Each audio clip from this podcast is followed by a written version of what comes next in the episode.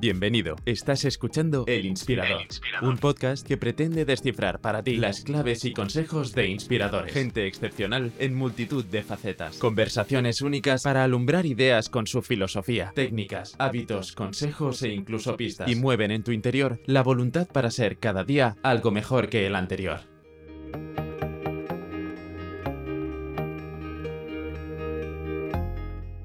Es un privilegio poder conversar con nuestro inspirador de hoy, Ricardo Martínez.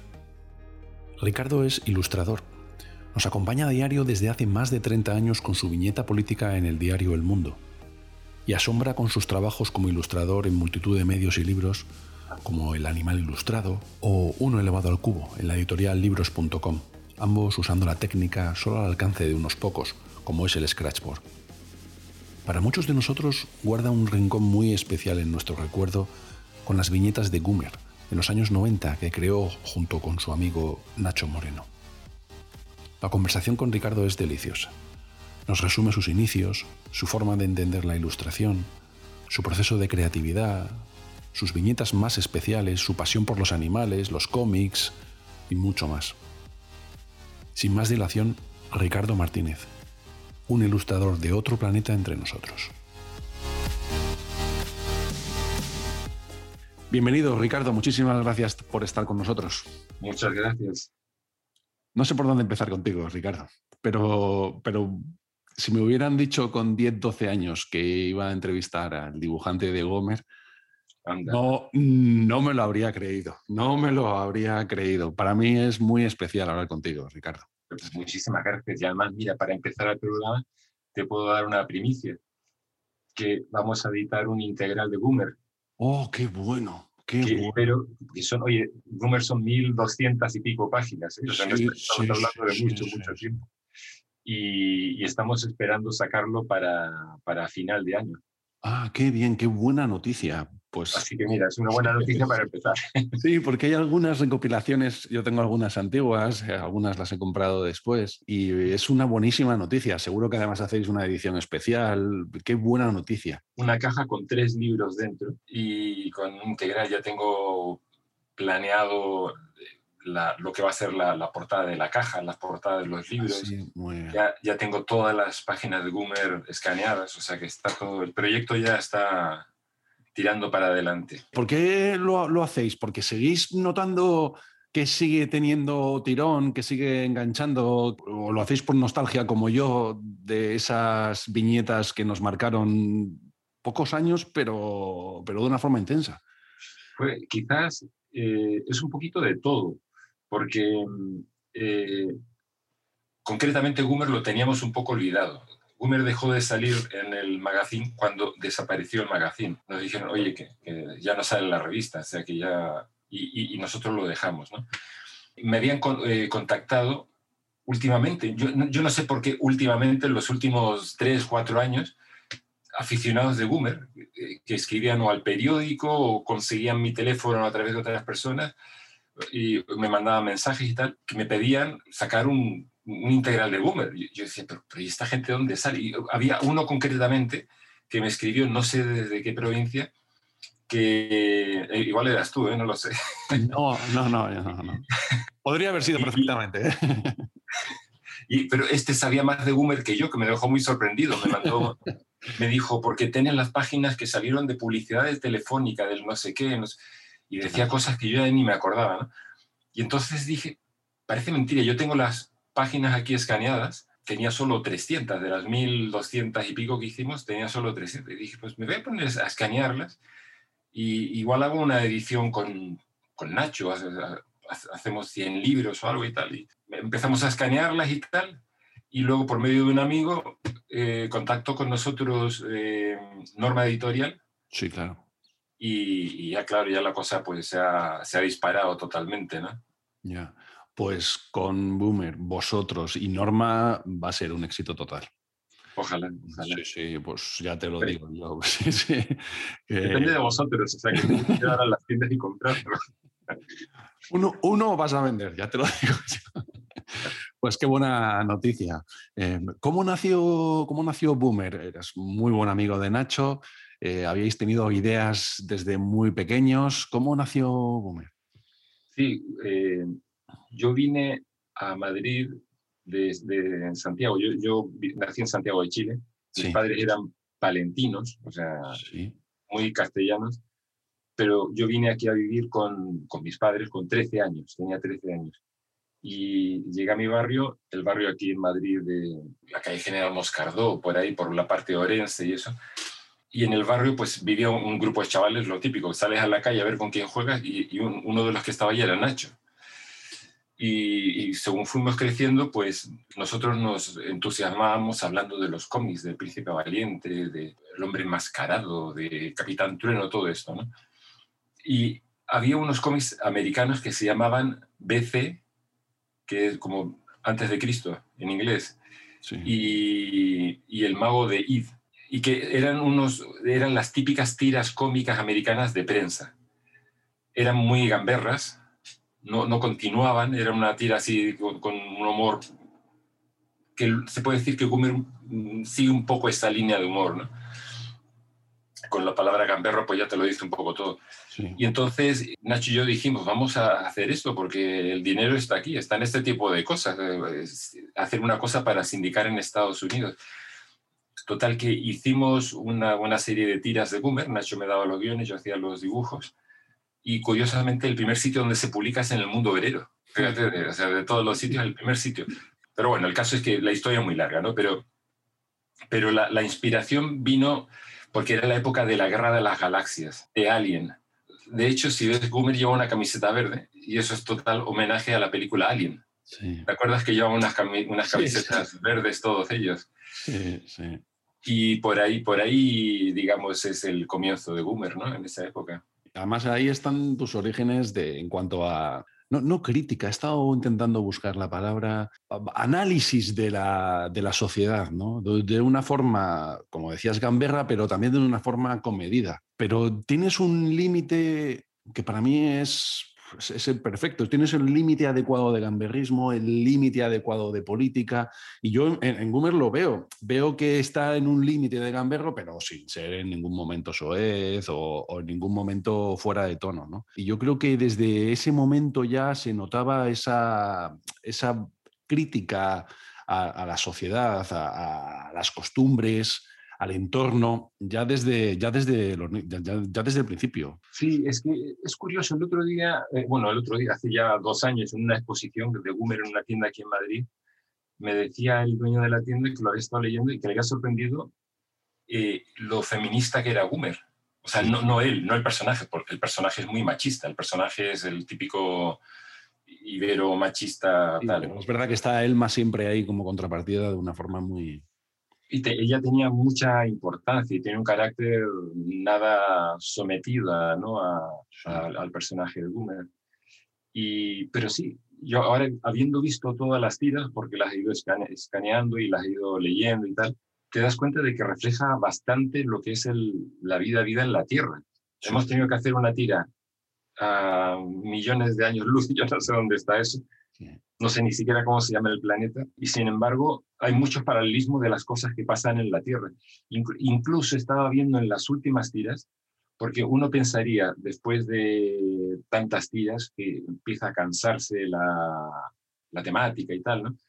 Pero estaba viendo las, estas últimas tiras que ya, ya coloreaba incluso en Photoshop, ya, ya, ya no las hacía con las acuarelas como hacía al principio. Me daba cuenta de que reflejamos la sociedad, lo que estaba pasando, la crisis económica, la, los, eh, gente pidiendo dinero por la calle. Hay una, una parte en la que vendemos, que, que ponemos a alguien como subastando trabajadores. Reflejamos, digamos, de una forma muy crítica lo que está pasando en la, en la sociedad. ¿no? Sí, de hecho, Nacho y yo lo llamábamos terapia porque, porque en cierta forma era como que ni, ni, Nacho ni, ni, yo somos como Gumer, pero es como que nuestro Mr. Hyde se sale por ahí, por ese personaje y hace cosas que, que terminaríamos haciendo si tú fuéramos un poco no, no valientes, ¿no? pero un poco más golfos. ¿no? Tu vocación es súper, súper temprana. He leído que con dos años ya hacías ilustraciones. ¿Te viene por tu padre la vocación? Sí, sin duda. Yo, por supuesto, con dos años no tenía vocación de ser dibujante. O sea, mi madre me dice que una vez me vio, bueno, me dijo que una vez me vio eh, que estaba lloviendo afuera y había gente pasando con paraguas y yo dibujé una señora con un paraguas. Mi padre, en aquella época, en Santiago, eh, él hacía los cartelones estos de los cines, estos cartelones gigantescos que ponían antes, que eran maravillosos. Sí, sí, sí, sí, eran obras de arte y claro, los había mejores y peores. Mi padre es que era muy bueno. Y entonces eh, yo le veía en casa siempre dibujando, siempre con cosas de estas, ¿no? Y seguramente me llevarían a, ver los carteles y tal. O sea que ahí había claramente una eh, inspiración en mi padre, por supuesto. ¿Cuándo tuviste claro que te ibas a dedicar a ello, Ricardo? Yo siempre pensé que me iba a dedicar al dibujo, eso lo tenía claro lo mío iba a ser el dibujo. Yo, yo pensaba que, iba más por el lado de pintor. Yo cuando vine a España en el año 69, eh, mi, mi, padre quería dedicarse exclusivamente a pintar acuarelas, una maravilla de acuarelas. Y yo estaba en el estudio con él y yo estaba pintando, siempre copiando el greco, porque tenía otro, un tío pintor aquí en Madrid, Pedro Martínez Tavera, que era un, gran pintor, y, y mi padre, y, y a los dos le gustaba mucho el greco concretamente el Greco, sobre todo a mi tío que tenía fotos ahí en blanco y negro de cuadros del Greco. Y entonces yo estaba un poco obsesionado con el Greco, leía libros y todo, y yo no pensaba en los cómics ni nada de eso. Me encantaban, pero no le daban, no pensaba que me iba a dedicar a ello, ¿no? Y entonces tengo copias que hice de esa época de cuadros del Greco, y, pero fue Luego en el colegio que conocí a un niño que estaba todo el rato haciendo dibujos de cómics. Y entonces me decía, eh, nos hicimos muy amigos y me dijo que Ibáñez ganaba una fortuna con Mortadelo y Filemón y yo veía las dificultades que tenía mi padre para vender sus acuarelas en el mercado del arte y tal. Y dije, igual yo esto del greco y tal, yo me estoy equivocando aquí. Y entonces tuve que transformar un poco mi estilo del estilo barroco de pintar viejos todo el rato con barbas y tal, me, empecé a dibujar cosas más, más cómicas, ¿no? Yo lo veo ahora las cosas que hacía y claro, el, cambio era tan brusco. Los viejos con barba me quedaban muy bien, pero las cosas cómicas me quedaban horribles. bueno, es que los inicios... ¿Por qué te fuiste a Estados Unidos? ¿Para experimentar, para aprender? Bueno, me fui por, conocí a, mi novia aquí en Madrid, ella era, vivía en Miami, y me fui a verla a Miami y quedé prendado de ella, por supuesto, ya lo estaba, obviamente, ella se llama Hazel, y luego me quedé, me, encantó Miami, entonces, eh, fíjate que la historia es curiosa, porque yo, yo me quería ir a Estados Unidos de cualquier forma por una razón, porque quería evitar hacer el servicio militar. Claro. En aquella época el servicio militar era obligatorio. Sí, sí. Tú tenías que pedir prórrogas todos los años, yo las pedía por estudio, por exámenes de ingreso, ingreso a Bellas Artes. Sí, hasta yo tuve que pedir una prórroga. Pero tú no tienes edad, tú, tú eres mucho No, no, no, yo soy un poco más, sí, sí, yo soy más joven, pero yo soy de 78, pero yo tuve que pedir una prórroga para estudiar, sí. Luego, ya, luego ya lo quitó, lo quitó Aznar, que es cuando a mí ya me pilló con... Claro. Yo estaba desesperado por no hacer la mili, no, no quería hacer la mili, y en aquella época, objeto de conciencia, era que te metían en la cárcel directamente, no, no andaban con problemas, te metían en la cárcel. Total, que hasta mi última prórroga fui a pedir una extensión del, del, permiso para salir de España porque me quería ir a ver a un amigo en Estados Unidos y veo en el cuartel militar en la lista, voy a ver dónde me ha tocado porque ya, ya te tocaba el destino, todos los años te tocaba el destino, ¿no? y miro dónde me ha tocado y ponía excedente de cupo. Oh. Y, entonces le digo al chaval que estaba sentado, y que pone excedente de cupo, ¿qué significa? Pues nada, que no tienes que hacer la mili. No me lo podía creer. Pero yo ya tenía pensado que si me tocaba Melilla o una cosa de esas, yo cogía mis bártulos con el permiso que me daban y no volvía más ya a España. Pero bueno, el caso es que eso se, se, arregló, ¿no? Pero entonces eh, conocí a mi, a, a mi novia, conocí a Jason, y fui a Estados Unidos, me gustó mucho y luego ya vi la posibilidad de ir a Estados Unidos a, vivir. Ahí fue cuando ya retomamos el tema de Goomer, lo hacemos tiras diarias alargadas, porque lo primero eran como dos hileras de, de como, digamos, serían cuatro viñetas o algo así, en, en, dos, en dos hileras. hicimos una solamente alargada y, llevé eso a Estados Unidos. Y, bueno, pues nada, lo, típico, que al principio no te salen, los sindicatos te lo rechazan, como nos dijeron a nosotros, que en la época de Alien y la Guerra de las Galaxias nos dijeron en el sindicato que la ciencia ficción no era comercial. Sí, sí, sí, todo. lo típico, ¿no? Sí, sí, sí. Es increíble la falta de visión que tenemos. Total que, y nada, ahí ya en Estados Unidos me puse a trabajar en, un periódico, ya nos casamos, Hazel y yo, para, para que yo ya pudiera, tuviera un permiso de trabajo. Y pues nada, así, así, así fue como... como y aprendiste, aprendiste muchísimo allí, ¿no? aprendí todo. O sea, todo. Es, que, es que yo recomiendo a todo el mundo que viva un tiempo fuera de España. No porque no se pueden aprender cosas magníficas aquí en España, pero cuando sales siempre te abre los ojos, siempre ves otras cosas. No estás todo el rato con la gente hablando de lo mismo, de lo que está por aquí, ¿no? sino ves cosas nuevas. ¿no? Y en Estados Unidos concretamente, que era otra época, ¿no? No, no era como ahora, que todos consumimos lo que sale en, Estados Unidos, lo vemos aquí inmediatamente. Era, era otro momento. Y, yo vi otro, sobre todo, cuando empiezo a trabajar en, un periódico, a mí me contrataron para diseñar las portadas del periódico. Digamos, empezaba la época del color en los periódicos con el USA Today, el USA Today, y entonces eh, todo el mundo quería meter color en las portadas y entonces a mí me, contrataron para meter ese color en esas portadas de los periódicos, no para hacer dibujos. En el mismo periódico dibujaba el que para mí es el mejor editorialista político que ha habido en Estados Unidos y fuera de Estados Unidos, se llama Don Wright. Nos hicimos amigos, él me ayudó mucho en el desarrollo de la tira, incluso él fue el primero que mandó al sindicato las tiras de Boomer. Eh, se lo mostré, se las mostré, él le gustaron mucho, la mandó al sindicato. Y en el sindicato lo que nos respondieron en aquel momento era que eran demasiado barrocas, que tenían demasiado detalle. Y entonces él me, estuve con él yendo mucho tiempo para que me ayudara a simplificar un poco el estilo, ¿no? Pero bueno, el caso es que eh, así fue como, como empecé ahí en Estados Unidos. Sí, claro, pero es la base de toda tu carrera posterior y claro, y aprendiendo allí y si tenías además un mentor, pues, pues perfecto. Es que además te, decía eh, el tema de la profesionalidad, ¿no? De cómo yo veía que trabajaban los dibujantes aquí, que era de una, en cierta forma era más romántico todo, más como que tenían más libertad que el típico dibujante de aquí, los Forges, Mingote quizás menos, ¿no? Pero era muy de están inspirados a hacer una viñeta, la mandan y, ya está, ¿no? Este hombre en Estados Unidos, eh, él trabajaba en el propio periódico, este Don Wright, trabajaba en el periódico y él se iba todos los días muy temprano, se iba, bueno, muy temprano, se iba a las 12, porque era un periódico que cerraba a las 6 de la mañana.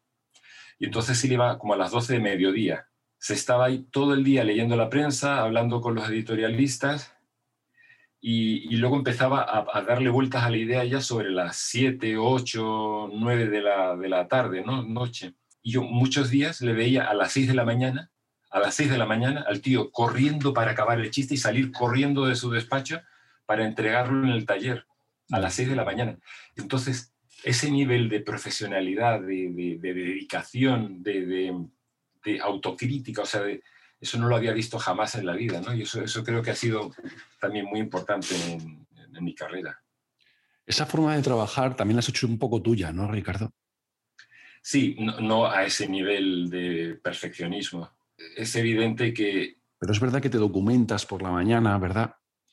Sí, es que no queda más remedio. Yo, yo soy una persona que si no hiciera la viñeta política que hago, sí. ¿sabes? En el periódico El Mundo todos los días, eh, si no hiciera eso, yo creo que leería las críticas de cine, eh, las páginas de deportes y poco más.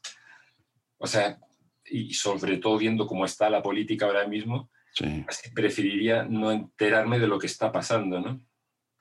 Entonces, es un, requiere un esfuerzo, eh, pero yo imagino que no, no soy solo yo, todos los, los que hacemos viñeta política, tienen que hacer ese esfuerzo para, para informarte y, y, no solo informarte, sino crear tu propio, tu, tu, tu propia eh, realidad de lo que está pasando ¿no? en la cabeza. O sea, ¿qué, es lo que quiero decir yo sobre esto? ¿Qué, qué quiero criticar de, de, lo que está pasando? ¿no?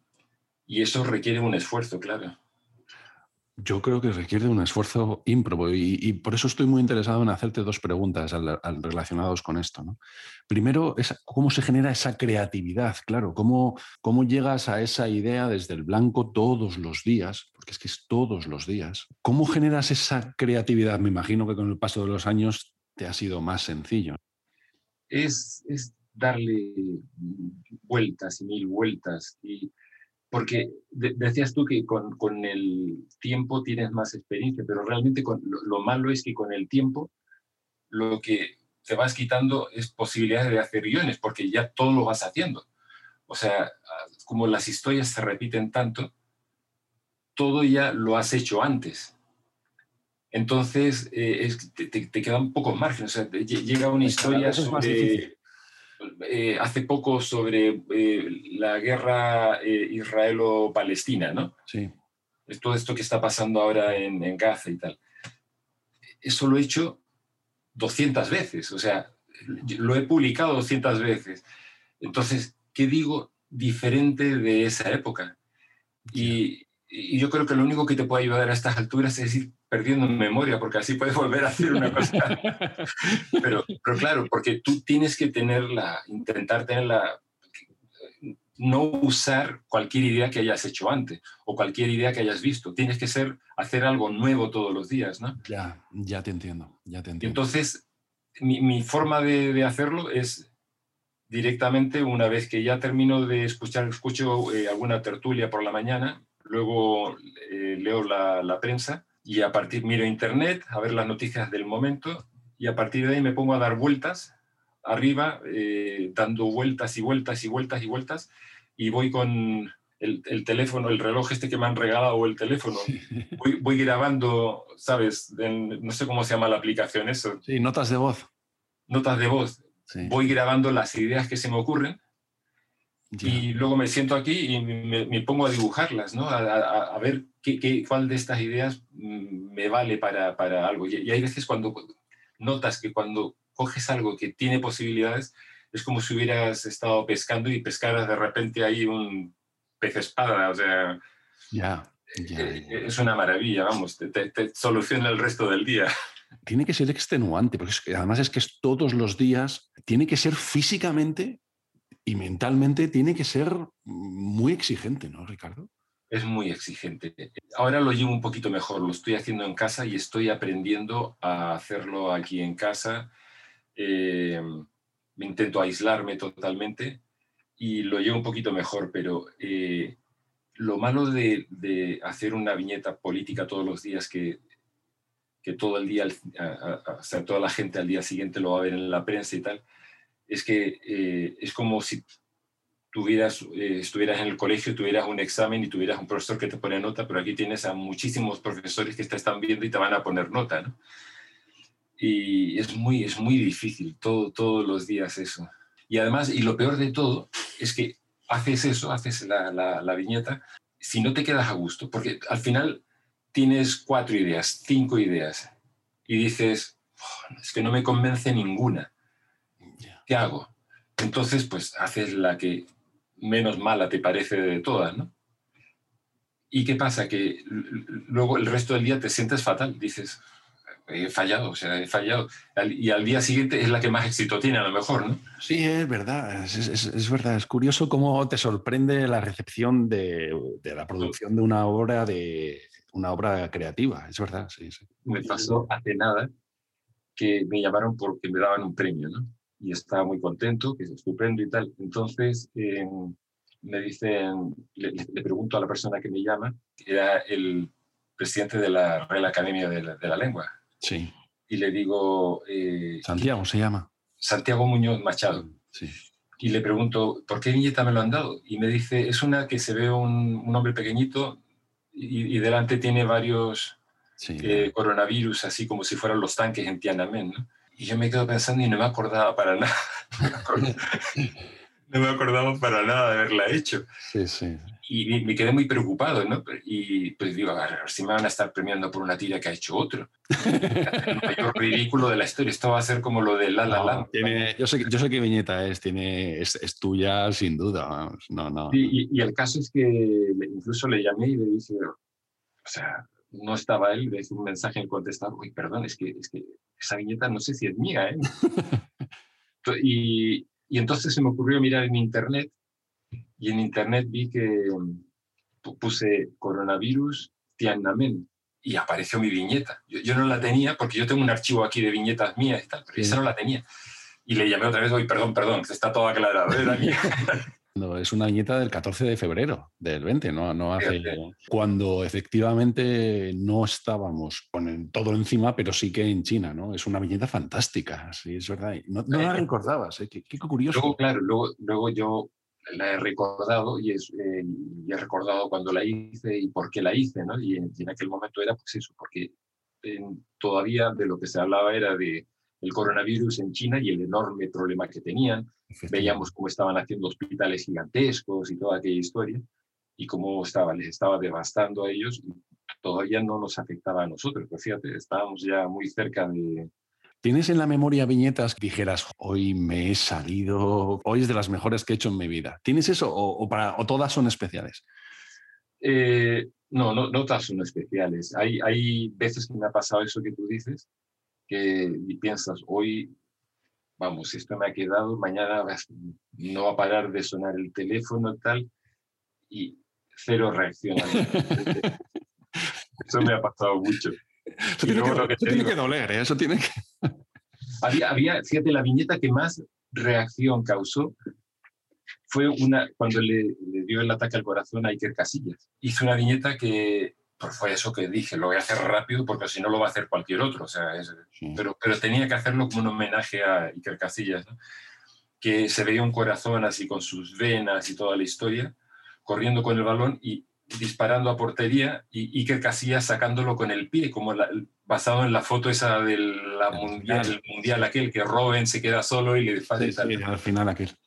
Y entonces era el corazón disparando y Iker Casillas con el pie desviando el balón, ¿no? Como que salvaba ese gol. Ya, ya, ya. Bueno, esa, esa viñeta tuvo una repercusión, pero de, yo, yo no, no, uso Twitter, yo, yo lo veo Twitter, pero no lo uso, pero veía gente que lo ponía en Twitter y que eh, tenía miles de, de retuiteos y de likes y cosas de esas, ¿no? Sí, bueno, aparte de que la viñeta sí era, era brillante, claro, es que todo lo que tenga que ver con el fútbol. A mí hay una cosa que me fascina de tu trabajo, Ricardo, es que llevas trabajando en el mundo, llevas trabajando desde el 90, ¿no?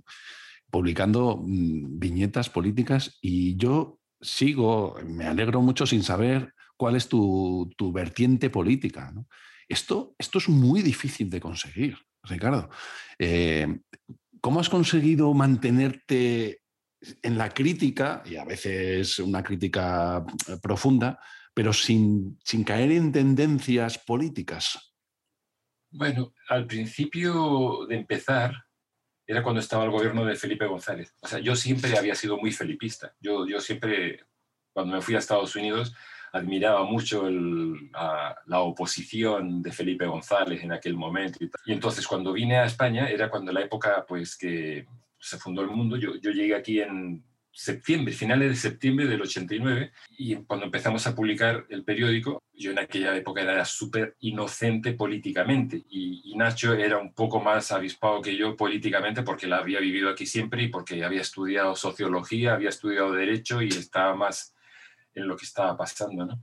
Y entonces, cuando empezamos nosotros, el, el, mundo, la, la, la, gran importancia que tuvo el periódico en aquel momento era que eh, pues, las noticias que sacábamos sobre el gobierno de Felipe González, los casos Filesa, el caso de Juan Guerra, el tema de, ¿cómo se llama? Los GAL, todo aquello. el mundo nació con, para, para, eso, para, para buscar ese tercer poder, vamos. Claro. Entonces, yo en esa época, pues, era cuando el Partido Socialista estaba, mm, estaban saliendo todas estas noticias de los líos en los que estaban involucrados el vicepresidente del gobierno, el ministro de Interior, yo me quedé un poco decepcionado, digamos, de todo lo que estaba pasando con, con, con, con, Felipe González y todo eso.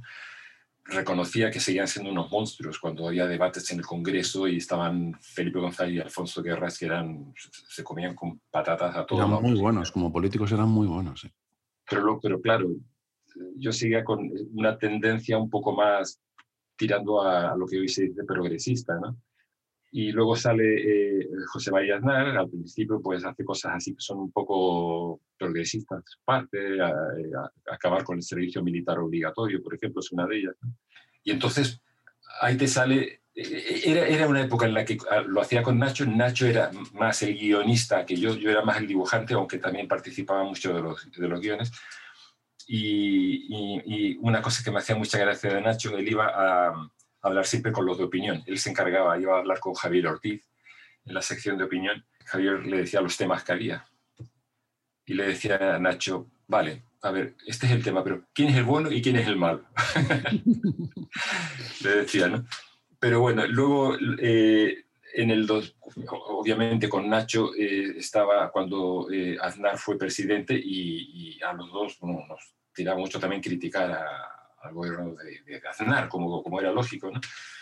O sea, y, y, luego cuando se va Nacho en el 2002, me quedo yo solo, intentas pues mantener tu, tu visión política, pero la visión política de uno no está exenta de criticar a los que te gustan o a los que no te gustan. No, no. Hay, hay, hay cosas en las que el periódico estaba radicalmente en contra, como del acercamiento, los famosos diálogos con ETA. Yo estaba a favor de, de esos diálogos con ETA. Y entonces era, era, diferente lo que ponía yo que lo que decía el periódico, pero, pero yo creo que eso hace del, que el periódico sea mejor, ¿no? que deje a gente eh, mostrar opiniones diferentes a la, a la, línea editorial del periódico. Y eso, en eso he tenido mucha suerte. ¿eh? Siempre, siempre, en el periódico me han, permitido, me, me han permitido tener una, una, línea editorial totalmente independiente. Ya, ya, ya. Hablabas de un premio el ganador premio Mingote de, de, 2021. Es un, bueno, a mí me parece que es una, un honor. Y así tú lo has tomado por las declaraciones que he estado viendo tuyas.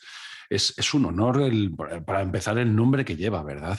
Hombre, es que Mingote, yo cuando vine con 13 años estaba, mi claro. padre compraba el ABC todos los días y yo claro. veía, para, yo, para mí el ABC era la viñeta de Mingote. Claro. Eh, para muchos. No interesaba nada. Y es verdad que había una época dorada allí con varios nombres importantes, con Forges, Máximo, Chumi, y ahora eres uno de ellos, Ricardo. ¿Te sientes así? No, nunca me he sentido de esa forma. Yo sigo, eh, o sea, he conocido a Mingote, he conocido a, a Forges, eh, a Máximo, a, a, todos ellos, ¿no? Y, y, yo sigo viéndoles como que son mis ídolos y yo soy un aficionado que quiere alcanzar a llegar a, ser como ellos, ¿no? No, no, no me siento en absoluto como que soy una figura como lo que fueron ellos. ¿Crees que está en peligro este tipo de trabajo? Porque te he notado algo pesimista en cuanto a la situación de este tipo de tiras. No, no, en absoluto. ¿eh? Yo, yo, creo que este tipo de, de tiras me lo preguntaban hace unos días, eh, ¿cómo, ¿cómo, veía el futuro? ¿no? Porque hace poco cuando se murió Forges, eh, fui al, al funeral y, y, me decían los otros dibujantes, Ricardo, que ya solo quedáis tú y Gallego Rey y Roto y tal. Pero sin embargo, yo, yo estoy viendo constantemente que está saliendo gente muy buena. Pinto y Chinto, y, o sea, siguen saliendo gente, gente muy buena, ¿no? Y Nieto y Puebla, y o sea, hay gente haciendo esto en otros periódicos y, y en Internet, en páginas de Internet, Tomás Serrano, hay gente, gente muy buena haciéndolo en, en, en, muchas páginas web. Yo creo que este trabajo, a pesar de que ahora tiene la competencia de toda la gente que está colgando cosas, los, los que no sé ya ni cómo se llaman, los memes y los... Sí, yo tampoco, sí, sí, ya me he perdido, pero es verdad, sí, que hay muchos que lo publican en las redes sociales, sí. Pero siempre hay profesionales que lo hacen, lo hacen muy bien y yo creo que el trabajo no está en peligro en absoluto. ¿eh? Me gustaría agradecer tu tiempo, Ricardo, enviándote un libro. Has publicado, corrígeme si me equivoco, un libro, El animal ilustrado, en libros.com, que Eso tuvo es. la amabilidad de ponernos en contacto. Es un libro precioso, Ricardo. Esa es, esa es mi pasión, lo, los animales y la ilustración. Ah. a mí me gustan tres cosas. O sea, realmente me gustan dos cosas, que es el cómic. Sí. Está claro, Gúmeres lo, lo, hacía sin necesidad. Yo, yo trabajaba en un periódico, tenía un buen sueldo, pero quería hacer historieta porque ha sido mi pasión siempre, ¿no? Y el otro es la ilustración y los animales. Y entonces pude hacer eso gracias a todo ese tiempo que estuve trabajando en el periódico haciendo las ilustraciones para el director, para Pedro J. Ramírez, que hacía estas ilustraciones con Scratchboard. Y, y, entonces, cuando tenía tiempo libre, hacía esas ilustraciones de animales, son ilustraciones muy grandes, miren como un metro ¿no? de la, la parte más larga. Y los de libros.com tuvieron la amabilidad de para su colección Pantone, Julio Rey, que era el, director de la, de la, colección, pensar en mí para ese primer libro. ¿no?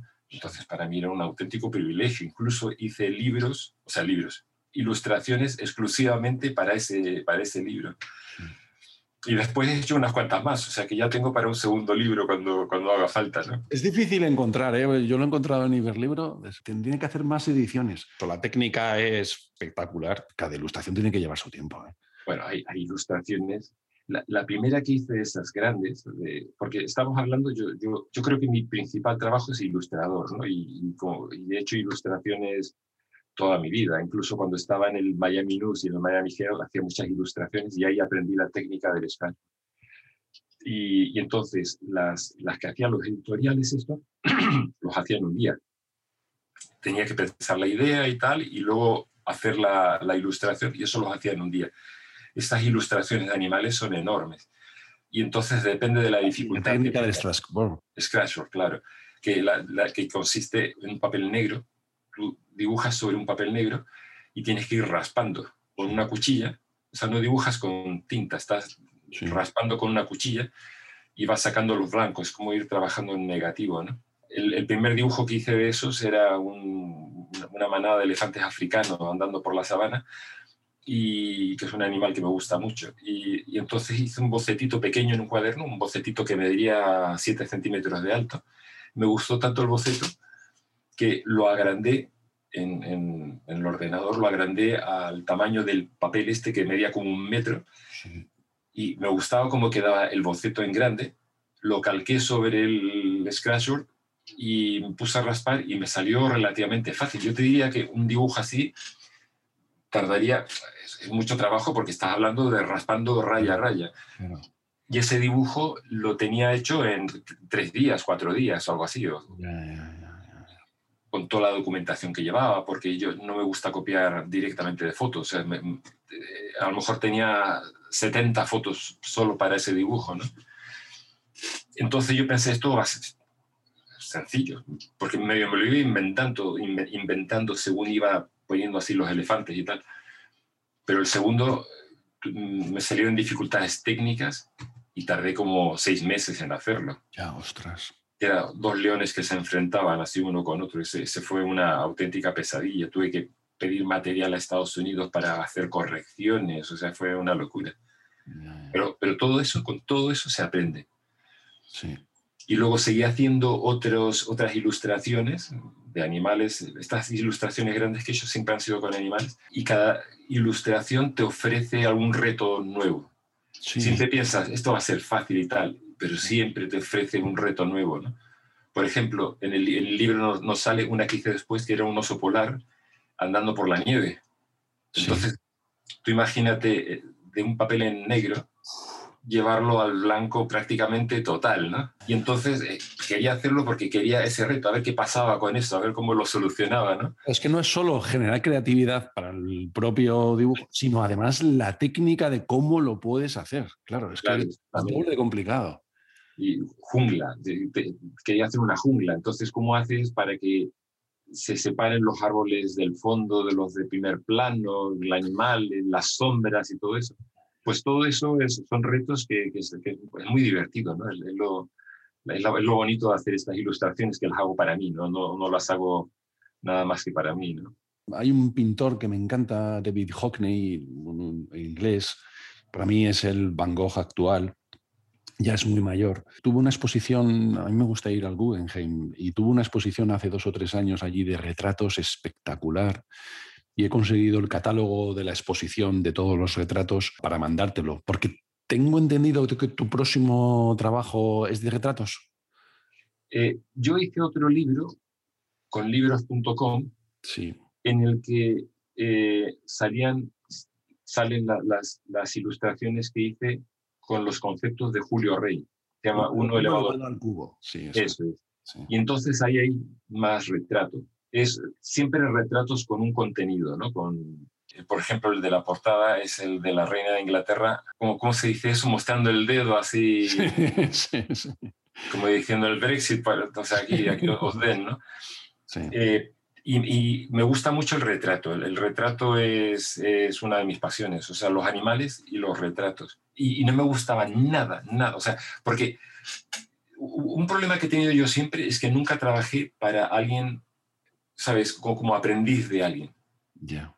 Siempre he sido yo solo contra, contra, contra, el, contra el, iba a decir contra el mundo, pero no quiero que parezca que voy contra el periódico.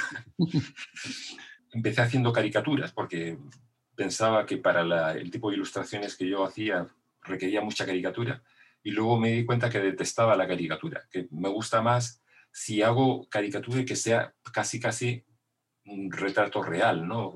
caricaturizado mínimamente. Pero son cosas que vas aprendiendo y entonces hago mucho retrato, me, encargan de Estados Unidos de vez en cuando hacer retratos así de gente y tal para, para publicaciones, lo que sea.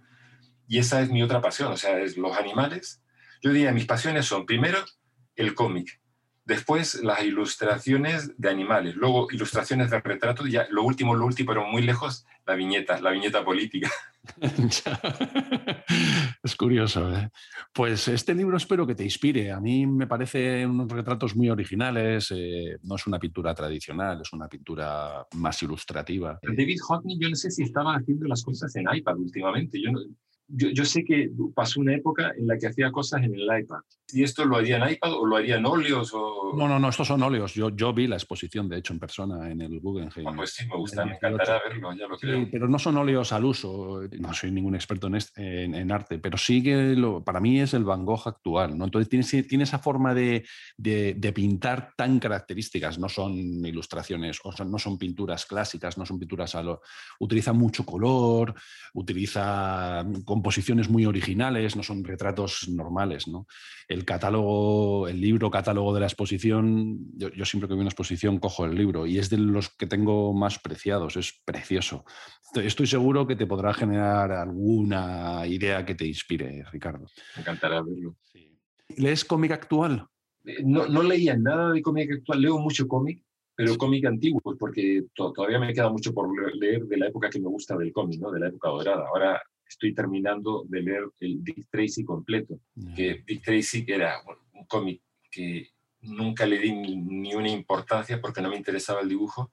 Empecé a leerlo y te das cuenta que es una obra maestra, de, guion, de, pues, es muy complejo, ¿no? Muy complejo. Y que es un cómic casi para, para adultos. Total, que eh, estoy leyendo eso, el, el Dick Tracy, pero mi hija, que ahora tiene 24 años, yo no les intenté meter el cómic para nada, pero mi hija se metió de lleno en ello. Yo le decía, lo único que le decía que leyera La Pequeña Lulú. No sé si tú te acuerdas de La Pequeña Lulú. No me acuerdo. No.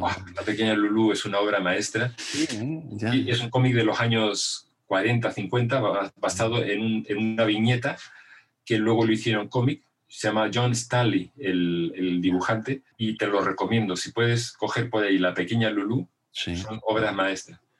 El caso es que ella me ha dado libros para leer, Persepolis, por supuesto. Por supuesto. Funhouse, me parece que se llama uno. Funhouse. Bueno, no estoy seguro. Que, creo que es ese en el que... Lo buscaré y lo pondré en las notas del podcast. Sí, eh, es eh, de un personaje que es un hombre que tiene una familia y el hombre se, tiene tendencias homosexuales y tal. O sea, son cómics que dice yo, de leer La Pequeña Lulu leer Tarzán, El hombre enmascarado, Flash Gordon, a leer este tipo de cosas. Y entonces sí que eh, he leído cómic moderno, pero, pero que no, no, soy de los que lo va buscando. Cuando lo veo por ahí hay cosas que me parecen maravillosas. Hay dibujantes... Norma publica libros espectaculares. En este podcast hemos hablado con Hernán Migoya, que trabajó con Bartolomé Seguí para hacer dos cómics, novelas gráficas eh, espectaculares basadas en Carballo. Eh, Norma Editorial publica unos, unos libros excepcionales. Pues mira, le diré que me regalen alguno, ahora que, ahora que voy a publicar Gumer con ellos, siempre te pasan algún libro de la colección. Mira, voy a incluir en el envío el libro que publicaron Hernán Migoya y Bartolomé Seguí. Eh, han escrito dos, eh, de las dos primeras dos novelas del, principio de Carballo, del detective, para mí uno de los mejores que se han publicado en los últimos años. Y, los, incluyo en el envío. Será un placer, Ricardo. Pues, pues estupendo, muchísimas gracias. Lo, leeré con, con ganas. Ya me dirás. Ha sido un placer hablar contigo. Muchísimas gracias por tu tiempo, Ricardo. A ti, hasta luego.